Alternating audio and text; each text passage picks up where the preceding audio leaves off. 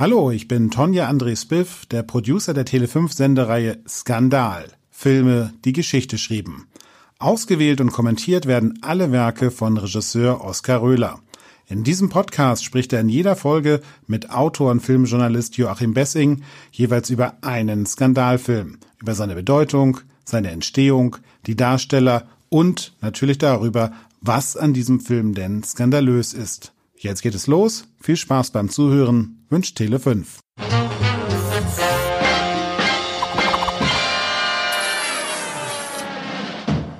Geht ja damit schon los, dass ähm, du dir diese Anfangs, diese relativ banalen Anfangsdialoge, wo, wo der Film erklärt, äh, was eigentlich passieren soll, dass man abhören soll, dass man dafür Prostituierte braucht und so weiter und so weiter.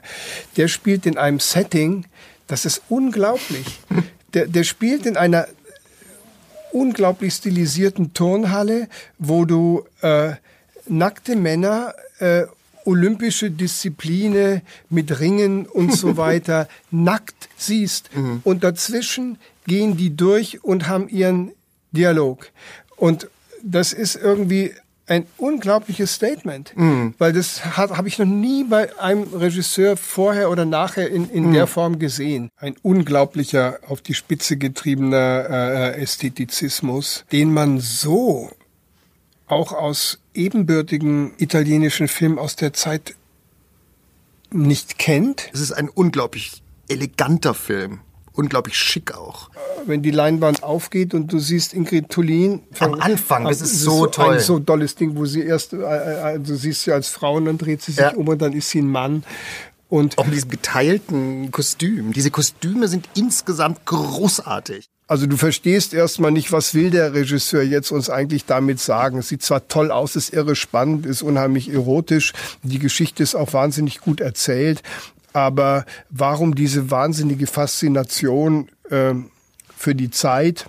Warum auch der Slapstick zum Teil, dieser Nazi-Slapstick, der dann auch ja drin vorkommt? Warum die ganzen Perversionen? Was soll uns das jetzt eigentlich sagen? Na, ich ich habe eine andere Lieblingsszene. Äh, das ist die, wo die Frauen zurechtgemacht werden. Oh ja. Wo die zum ersten Mal in die Villa ja, ja. kommen und die, die, die Bordellchefin sagt, also so geht's gar nicht. Äh, und am Anfang fällt es natürlich mit so einem heutigen Auge auch auf, irrer äh, Schamhaarbehang. Und dann fangen sie also an zu stutzen und zu schneiden und zu ondulieren. Und dann, dann übertreibt er das aber wieder auf so eine herrliche Art, indem nämlich manche Frauen dann Perücken bekommen. Ja, ja. So, so mit Lockenwicklern und allem. Also das ist, und dann werden sie angemalt und so. Und, äh, Was für eine Zeit der sich da auch lässt, welche ja. Sinnlichkeit es dann entfaltet. Ne? ja. Und der eigentliche Skandal ist der, dass es so unglaublich faszinierend ist, dem zuzuschauen. Und das hat man dem Film auch vorgeworfen, ohne dass du lange Zeit weißt, was für eine politische Message der eigentlich verkaufen will. Der macht so einen riesen äh, äh, ähm,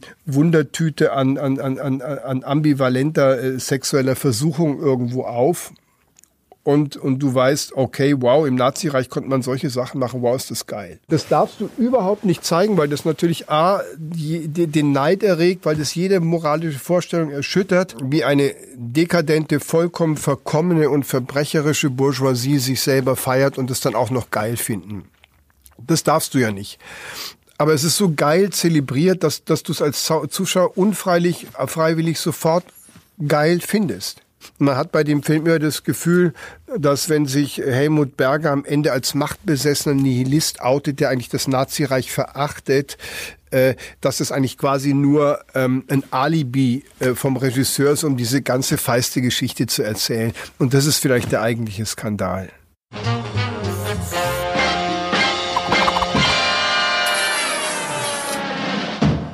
Das war der Tele5 Podcast mit Oskar Röhler. Skandal Filme, die Geschichte schrieben. Tschüss, danke fürs Zuhören und bis zum nächsten Mal.